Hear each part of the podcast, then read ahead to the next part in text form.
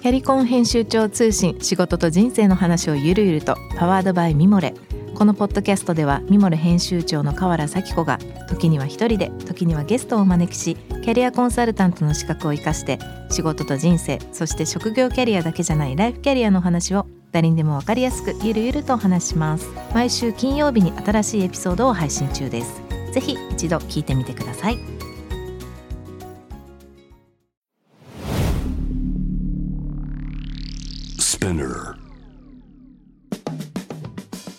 ナビゲーター中道大輔です。Vision to the Future with Forbes Japan このポッドキャストは物こと人の魅力を引き出すことで日本のカルチャーの価値を再定義し世界と共有するコミュニティプログラムです。 Forbes Japan のウェブとは記事として連動し音声ではスピナーを通じて主要リスニングサービスにてお聞きいただけます。 Forbes Japan ウェブは概要欄のリンクからチェックしてください。番組のツイッター、インスタグラムのアカウントは、えー、BTTF アンダーバーコミュニティです。ぜひそちらの方もフォローをお願いいたします。さてさて、えー、今回はですね、えー、皆さんもご存知の方多いと思います。えー、圭介松島代表取締役兼総料理長の松島圭介さんをお迎えしてお届けしたいと思います。えー、こんにちは。こんにちは。今日はフランスからどうもありがとうございます。はい。楽しみにしてました。えっとちょっと僕の方から簡単にプロフィール、えー、読ませていただきたいと思います、えー、松島圭介さん。二十歳でフランスへ渡り各地で修行を重ねた後25歳でフランスニースにレストランをオープン。南仏の素材を生かした斬新な料理が評判を呼び2006年28歳の時に本場フランスのミシュラン一つ星を外国人最年少で獲得。現在はニースと、えー、東京原宿にですね圭介松島を構えますと。2010年7月フランス政府よりシェフとしては初めて最年少で芸術文化勲章を授与され2016年12月には同政府より農事功労賞。そして日本帰国時にはパパだけの料理教室美食の寺子屋食から学ぶ芸術料理教室など日仏の食文化を守りながら本当の豊かさを学ぶ料理教室の活動をはじめ団体企業等で講演会も行っていらっしゃいます。さて、えー、こんな、こんなところから、あの、僕が、あの、本当に一番初めに、今回松島さんのお話をお聞きしたいと思ったのはですね、あの、実は、はい、まあ、僕自身も、あの、まあ、日本の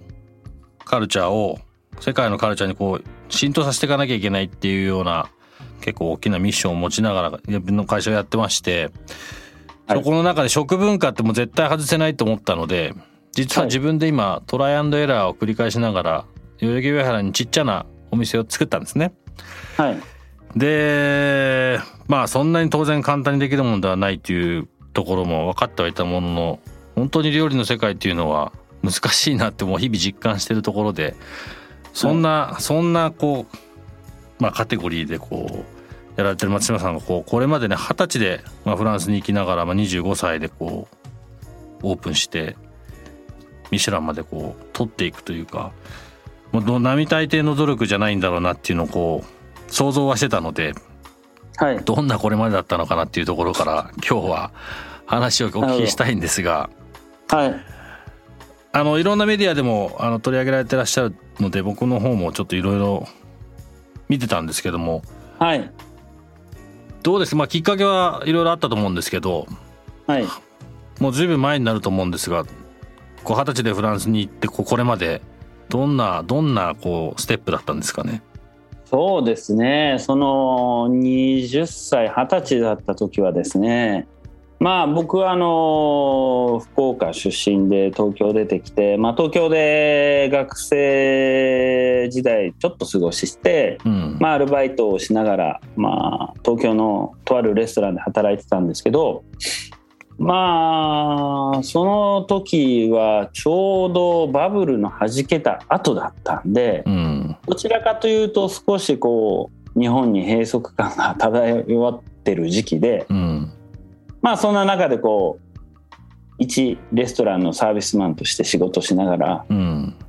まあ今後のキャリアどうしようかっていうことをまあ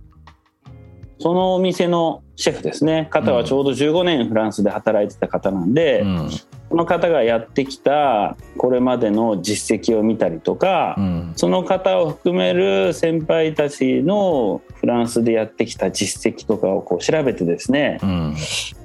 あこの人たち以上のことをやらないことには、うん、あの自分にラッキーが来ることはないなっていうのは、うんうん、そのお店で働きながらずっとこういろんなものを見させていただきながら、うん、まあ、ちょうどバブルはじけたのもあって、まあ、そういう仕事を失うシェフっていうのも見たりとかしながらですね、うん、自分の武器を持ちながら過去日本の方たちがフランスでやってないことをフランスでやるには何をすればいいのかっていうのを、うん淡々と考えてましたね。うん。難しいチョイスでした。で結構ももともとフランスに行こうっていうのは決めてらっしゃったんですよね。あもう決めてました。だから、うん、ただ単純に行って向こうで修行してきましたっつって帰ってきたお店を出すんじゃなくて、うん、向こうにこっち要するに今のフランスに来て店を出す。またはシェフになる星を取るっていうことは多分誰もやってないから、うん、誰もやらなかやらなかったことをやらないことには評価なんか世の中されないよなっていうふうに思ってたんで、うん、まずはそういうことを頭に入れて、まあ、準備してた感じですね。うん。ただその準備が本当に足りてたかどうかは自分自身分かんないですけど、うん、まあ、根拠のない自信が多分若さからあったのか分かりませんが、まあ誰もやらなかったことをやるんだとは思ってました。まあなんかちょっと話が飛んじゃうというかあれなんです結構この番組も何何度もそういう話になるんですけど、はい、まあやっぱり一歩踏み出すことが苦手な日本人だと思うんですよ全体。はい、はい。はい、なんでそれそれに関して結構話したいなと思うんですけどやっぱこうなんていうんですか特にその日本だと、まあ、みんな日本語喋れるしある程度のイメージも共有できてるし、はいはい、そこからこうまあ僕なんかそのイギリス行ったのは全部12歳だったので、はい、なんかそんなことも考える前だと思うんですけど二十歳っていうと、まあ、ある程度大人でいろんなことも想像して当然考えなきゃいけなくて考えてるだろうし不安と、まあ、楽しいことと期待となんか全部をこう、まあ、自分の責任も含めて考えなきゃいけないっていう中で、一歩踏み出すっていうのはまあどうだったんですかね？なんか難しいチョイスっていう感じではなかったんですか？そもそも。なんかまあ高校時代まで一つあって僕はあの中学生まではまあいろいろ陸上やったり水泳やってたんですけど、うん、まあ高校の時にですねまあ強豪校にこうサッカーの強豪校に入ったんですけど、うんうん、まあお前そこ行くのぐらいの感じで一歩踏み出してるんですよね。うんうんって一歩踏み出して厳しい環境の中に飛び込めば、うん、揉まれればなんとなく自分が成長できるっていうのはまず一つそこで実体験あり、うん、で、まあ、やっぱ福岡なので福岡からあの九州という島を飛び越えて東京に専門学校に出るっていうのもですね、うん、まあ人によっては勇気の出る行動でこう海を飛び越えるってことをやってますので、うん、またそうやって違う環境の中に飛び込んで飛び込んだから自分が成長できたっていうのを、うん、まああの学生時代からやっぱり感じてたのと、うん、でそれで日本っていう枠を超えて海外に出た方がフランスに出た方がいいなっていうふうにもう感覚的に分かってたので、なるべく早く飛び越えたいと。でまあ、その当時はサッカーっていうのがずっと高校時代やってた時にですね、うん、日本のサッカーの常識と世界のサッカーの常識が違うっていうことをよく話聞いてたりしてたんでうん、で料理の世界も全く同じで、うん、あのフランスフランス人の考えるフランス料理と日本人の考えるフランス料理は全く違うっていうふうに聞いてたので、まあ日本でお店を出したいっていうのもまあありましたけど、うん、海外でなんかこう暮らしてみたいなっていうのがあったので、うん、なるべく早くフランス人と同じ感覚を身につけないことには海外でやっていけないんだろうなと思ってたので、うん、そんなに準備してなくてもですね、まあ勇気さえあればなんとかなるでしょうと思って、なるべく早く飛び込んで厳しい環境の中に身を置かないことには底辺にさえも立てないっていうふうに思ってたので、うん、そこはもう本当若気の至りだと思いますね。もう、うんうん、もう勇気が必要とかそんなこと全く考えずにもう飛び込んでましたね。僕もずっとサッカーやってたんですけどあのーはい、まあ、それこそイギリスでちゃんと始めてで、はい、まあ反対のバージョンかもしれないけど、ね、やっぱ日本と海外のそういう同じ同じスポーツ同じまあカテゴリー。スポーツでも料理の話もしたと思うんですけど、なんでこんなに違うんですかね？こう考え方が全然違う。例えば松島さんの他のメディアの中でも書いてあったんですけど、まあ、これは僕もそれこそ今レストランをちょっとだけかじり始めてそういうのをすごい聞くんですけど。例えばじゃあ若い頃に修行で入りますと。どっかのレストランに、はい、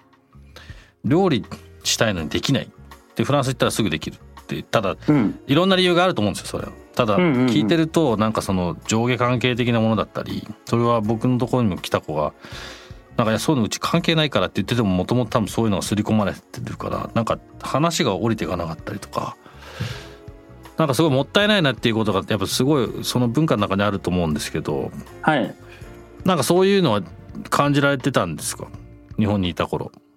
うんそうですね。日本にいる時に、まあ、その僕が働いた東京のお店がですねお店のシェフが、まあ、たまたま僕が読んでた料理雑誌に、うん、フランス人の料理の基本と日本人の料理の基本は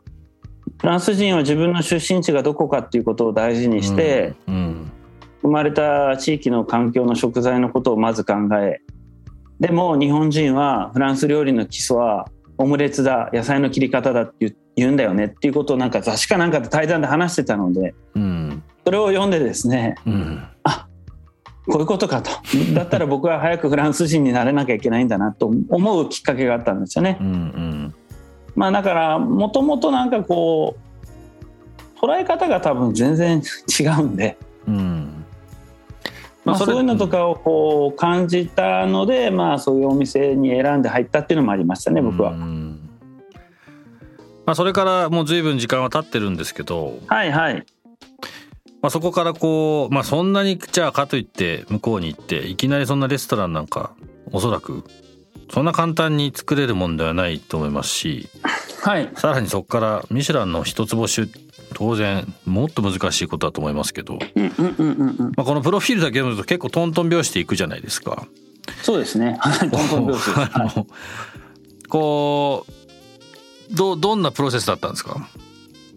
プロセス。まあ、うん、僕の多分考え方のベースに本当にあのコロンブスが大好きでですね、うん、あのコロンブスがまあ幼少期から人の話をいろいろ聞き集めて、うん、まあ、いろんな酒場に行ってはいろんな話を聞いて、点と点をつないだ結果、うん、ああのジパングっていうところがあると。インド経由じゃなくて逆回りの方が近道で行けるよねって話を多分彼は点と点をつないでからあのそういったところにたどり着いたと思うんですよね。うんうん、で全く僕も同じような人間で、うん、あの点と点をつなぐのが結構好きなんですよね。でいろんな情報をもういろんなところからかき集めてですね、うん、あのいけるって分かったら迷迷わず人とやり方が違ってもやります。うん、うん、みたいな感じで、まあ、お店を出すっていうのもやっぱお店を出すために必要なあの条件全部調べ出してですね、うん、でそれが外国人でできるのかできないのか、まあ、弁護士さん雇って相談したりとか全部して、うん、まあもうすでにお店を出されてる日本人の方のところに訪問したり、うん、あのあの話を聞きに行ったりとか、まあ、そういうの全部情報を集めれるだけ集めてですねまあうんまあ大胆にやったって感じですかね。どちらかというと。なんかやるときは大胆にやるっていうのはあります。調べるときはもう緻密に調べて、うん、やるときはまあドカーンと派手にやるんで、うん、まあそういうふうにやってると、ね、あのトントン拍子でこう言ってんなっていうふうに見られると思うんですけど、うんうん、まあ、一応めちゃくちゃ結構石橋を叩いてこう調べるタイプかなと思ってます。今その点と点をつなぐのが好きっておっしゃってましたけど実は僕もあのうちの会社行動指針でもあるんですけどコネクティング・ダ・ドットって言ってましてやっぱり僕らプロデュースの仕事が多いので、はい、やっぱり人と人つないだりブランドと人つないだりやっぱそういう意味では同じように話聞を話をやっぱ聞いていろんな人、まあ、実はこのこのラジオ、まあ、この番組もそうなんですけどこうやって僕松島さんとこう話をさせてもらってまたそれいろんな人につなぐみたいなことここからいろんなことが生まれていくのでまあこれもなんか人と話をしないと聞けないことだったりとかあのそこから学ぶこととか発見みたいなことたくさんあるので、はい、すごい今は夏目さんがおっしゃったことはなんかよくわかります。よくわかりますなんか。ミシュランの一つ星もですね、うん、結局、うん、取ったお店でももちろん働いてましたし、うん、あの取るであろうっていうやっぱり同僚とかもやっぱりいましたし、まあそういったところから全部どうやったら取れるのか聞きましたよね。まあ、とにかく聞きました。あなんだそれでできるんだったら自分でもできそうだなと思ったんでまあ,、あの得た情報を全てやってみたって感じですね。やっぱあの上を知るというか自分だそのさっきも言いました言ってましたけど一つ星を取った人の当たり前を知れ知知るっていうのはすごい大事ですよねきっと。多分当たり前が積み重なってそこになってるから。そうですね。とあとやっぱりなんだかんだ言ってやっぱりこうセルフプロモーション的にあの自分たちを売り込む力っていうのはフランス人しっかり持ってますんで、うん、まあそういったところもやっぱりあの修行をしてるうちも見てたし、うん、まあそれがどう自治体と組むか、生産者と組むか、でシェフがちゃんと地域のプロモーターであるっていうところを抑えてるところはやっぱりトントントンっていくんで、うん、まあそういうのはあのキッチンに入って調理しながらまあそのお店のシェフたちの行動とかを見てるとですね、うん、あこういうことやんなきゃいけないんだっていうのを学ばさせてもらいながら、うん、まあ、自分が自分の番が来る時に、まあ、全部使い切ったって感じですかね。今今おっしゃったシェフが地域のプロモーターであるっていう今おっしゃってましたけど、はい、それはあの、まあ、フランスの中ではまあ、そういうトップシェフになるっていうところでは、まあ、おそらくその必要だったことっていうふうに理解されてやられたと思うんですけど、はい、今の日本まあ、それがちょっと時間も経ってもしかしたらそういう話になってるのかもしれないですけど日本の要はところと違いというか、うん、いいいい部分とかもっとそういう可能性ってもっとあったりもするかもしれないんですけどどういうふうに向こうの方はフランスの方はそれは、まあ、要するに料理だけしてないってことですよね？キッチンの中で、だから料理っていうことが非常言葉が非常に難しいなって最近は思ってるんですけど、うん、キッチンだけに立ってればそれは調理なんですよ。うん、調理とあなるほど、はい、うん、でキッチン少し飛び出していいトマト買ってきたってトマトこれ美味しいから料理調理する必要ないじゃんと。うん。でちょっとカットして出してたら調理はないかもしれないけどそれは料理といえば料理なんですよね。うんうん。だから食材を探しに行くことも料理ですし、うん、こういう食材を作ってよっていうことも料理だし、うん、もしかしたら今の時期毎年これ出してるかもしれないけど今年はちょっと天候が悪いよねっていうことに気づいてあげることも料理ですし、うん、で食べ手が全て地元客なのか、わざわざ旅をしてくる人で何求めてるかっていうことを気づいてあげることが実は料理であって、うん。っていうところがやっぱりこうすごく大事な部分かなと最近は思ってるので、まあ食べての健康のことも考えれるかどうかがやっぱり料理なのかなと。でまあキッチンだけでやってる仕事っていうのはまあどちらかというと調理の仕事なんで、まあ日本人は調理が大好きです。あなんかすごい腑に落ちますね。これは多分全ての職業同じことを言えるかなと思うんですけど、うん、まあ、職人気質が強いっていうのはまあ現場の中に入ってってすごいことだと思うんですけど、うん、あんまりこう使い手のこととかを考えないで発明されるものって非常に日本多いなと思うんで、うん、そうですね、まあ、そこら辺のなんかすごいあのすぐなんか日本人ってアカデミックって言ったりするんですけどなんかこう、外に出て人との対話に慣れてないからなのか分かんないですけどちょっとこもりやすいのかなと思いますね。その点で言うと、まあ、僕はそのいろんなブランドのプロデュースとか、まあ、自分自身もそのずっとリーバイス長かったんですけど、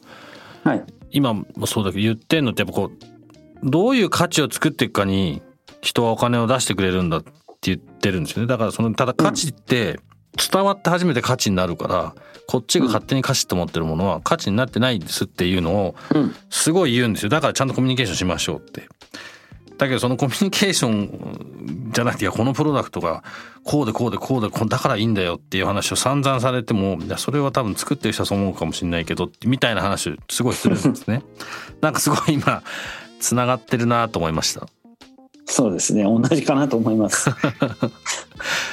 松島さんのレストランそちらだとニースなんですよね。そうですニースです。はい、うん。そうするとニースってこう場所柄そのね地元の人たちだけじゃなくてそのニースにわざわざ観光に来る人とかこういろんな人たちがいるっていうのもやっぱ今の話の中にはつながってるんですよねきっと。そうですね。もう今この8月なんて、もうフランス語を使わないぐらいあの、うん、やっとオープンになったって感じですもんねきっと。はい世界中からいらっしゃってるんでいろんな言語が聞こえてきますね。うん。僕ニースって行ったことないんですけどはい。あのどんなどんなところですか？いやもう本当にあの世界代表するリゾート地なので、うん、あの心地よいです。うん、うん、まああの太陽浴びたければ太陽浴びれるし暑いなと思ったら日陰に入れば風通しいいんで、うんうん、あのー、すごく暮らしやすい場所かなと思います。なぜニースを選んだんですか？いやあのー、山と海があるっていうのと、うん、ある程度のフランスの中での都市でインターナショナルな都市が良かったので、うん、まあそれは過去僕がお店出す時に日本人で活躍してるシェフって誰と思ったら、うん、シドニーの哲也さんと、うん、あのロサンゼラスラスベガスにいたノブさんだったんで、まあ2人とも首都じゃないなと。首都じゃないけど地方都市。ででもインターナショナルなところなんだっていう風なのをちょっと見てて。パリは違うなと思いながら。うんリヨンでもないしと思って、まあ、僕自身はあの九州福岡出身だからやっぱ南が好きなんで、うんうん。あ海と山みたいな、まあ、そうです海と山があり、うん、まあ、自分もそういうところで自然に囲まれて育って、まあ、野生児的なところあるんで。まあそういう環境の中で子育てする方が絶対子供にとってもいいなと思ってたんで、うん、最高ですね、まあ、きっとね子育てというそういうあもう最高だったと思います、うん、もう19歳になったんであれですが。どうですか？お子さんは奥さんも日本人ですか？はいそうですはい。でもそちらで育った日本人のお子さんはなんかやっぱり両方両方のマインド持って育ってるって感じですか？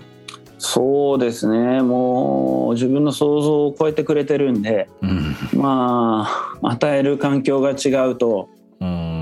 人っていうのは全く違う成長をするんだなっていうのをいつも見て驚かされることが多いですね。なるほどうちの子たちも今イギリスの学校行ってるんですけど、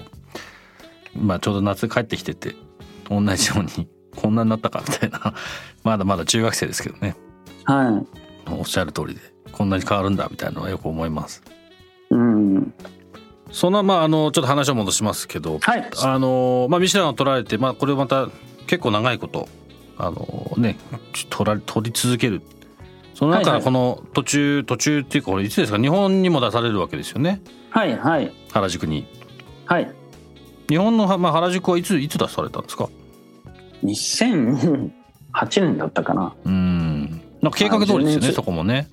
そうですね。向こう行ってからっておっしゃってた。はいはい。うんこれ両方で、まあ、フランスで一つ星ぐらい取ってりゃ、まあオファーはいっぱい来るでしょうっていう勝手に思ってたんで、うん、いっぱい来たんじゃないですか？のいっぱい来ました。でまあまあまあししめしめ予想予定通りと思いながらやった感じありますね。うん。まあそれも今はもうこのコロナになってですね、うん、まあちょっとプロフィーラーあったんですけど、コロナになって閉めたんで。ああそうなんですかはいまあ、移動ができなくなるとやっぱりお店の営業も管理も全て難しくなるんで,、うん。でコロナになる前は結構しょっちゅう行ったり来たり。そうですね往復してました。はい。うん。こう2つ拠点を持ちながらの時、まあ、コロナの前だと思いますけどこうどういう役割分担とかあったんですか？同じ店にしたんですよね？そうです。同じ店にしてますけどやっぱり微妙に食材が違うのであそっかそっか、うん、やっぱりこうメニュー変わってきますし、うん、またこう人を育てるってなっても、うん、まあ斬新な料理がフランスで受けたってありましたけどね、その斬新な料理をそのまま日本でやると、もしかしたらスタッフ教育には良くないんですよ。なぜかっったら基礎基本って言われるようなものよりも斬新なことばっかりやってるので、うんうん、でそういうことを逆に覚えちゃうとですね、うん、基礎基本のないままで人が育つことはあまり良くないと思うんで、うんうん、なるほど、ね、だからあのニースの店のメニューもちょっと変えてきましたし、うん、まあやっぱりちょっとそこら辺は非常に試行錯誤して、まあ、自分自身も足りないことがたくさんあった時期かなと思いますね。うん。非常にもう悩みました。まあ、やっぱり経営っていうのは、ね、やっぱ長くやらなきゃいけないんでね。やっぱりどうやって何を教えようかとか、何を身につけさせとかなきゃいけないかとか、うん、うん、やっぱりこう置かれる環境が違うのでみんな目指してる夢も目標もちょっと違ったりすると思うし、まあ、そんな中でやっぱこう共通言語になるようなものをやっぱフランスと日本で作るっていうのは非常に悩みましたね。うん。なんか他のメディアでこうブランドブック作られたっておっしゃってたのを見たんですけど、はい、はい、まあ、僕なんかの仕事はそのブランドブックを作ってそれを落とし込むっていうのが仕事なんですけど、はい、結構こういうブランドブックを、まあ、料理料理人というかシェフというかレストランで作るっていうのは結構斬新なんじゃないですか？斬新だと思いますけどとはいえねやっぱり料理の世界って2年3年ぐらいだとトントントンとみんな修行先変わっていったりもするんで、うんうん、まあやっぱ作っても作ってもまあ違う畑から入ってきた人たちっていうのはやっぱり違う指導を持ってやっぱり来たりとかするんでね、うん、まあありましたけどやっぱりこう難しいなと思いながら。でまた世代間によってもこう考え方が違ったりするっていうのもあるので、うんうん、僕とねあの日本のシェフに世代間ギャップがあってそこはなんとなくこうこうフランスを見てきた人間が大体こう日本のシェフやるんでそんな問題ないんですけど、うんうん、今度若く入ってきたこう新人たちがですね、うん、みんなフランスに夢を持って行きたいかって言ったらそうでもない子たちもやっぱりいるんで、えー、そうそう。働ければ幸せいいお店にいれば幸せ。なるほど。フランスに行ってお店を出すとかフランスに修行したいっていう夢は持たずに入る人たちもたまにいるんで、うん、そうなるとですね一方的にこうなんだお前はこうやるんだってなるようなこう組織になっていくと、まあ、難しいなっていうのとかあったりとかですね。うん。なるほどね、まあ、そこに対する世代間ギャップの理解をするっていうところにだいぶ時間を費やしたところはあるかなと思いますね。うん。すっごいその話なんかもっと深く聞きたいんですけど。えっとちょっと今週はこのぐらいにちょっと時間が来てしまいましたので、このぐらいにさせていただいてちょっと次回ここの話もこの話も含めてもうちょっと今後の話もいろいろと聞かせていただければなと思います、はい、ありがとうございました。ありがとうございます。Spinner 中道大輔がお送りしてきました。Vision to the Future with Forbes Japan いかがでしたでしょうか？このゲストトークエピソードは毎週月曜日に配信されます。同時に Forbes Japan Web にて連動したコンテンツが公開していますまたショートコンテンツ Vision to the Future Stories と題して毎週水曜日金曜日日曜日に Forbes Japan よりピックアップしたニュースをお届けしております。スピナーほか Spotify、Apple Podcast、Amazon Music などでお楽しみください。質問感想は番組の Twitter アカウント VTTF アンダーバーコミュニティにお寄せください。Vision to the Future with Forbes Japan 次回も松島さんにさらにお話を伺いたいと思います。お楽しみに。ここまでのお相手は中道大輔でした。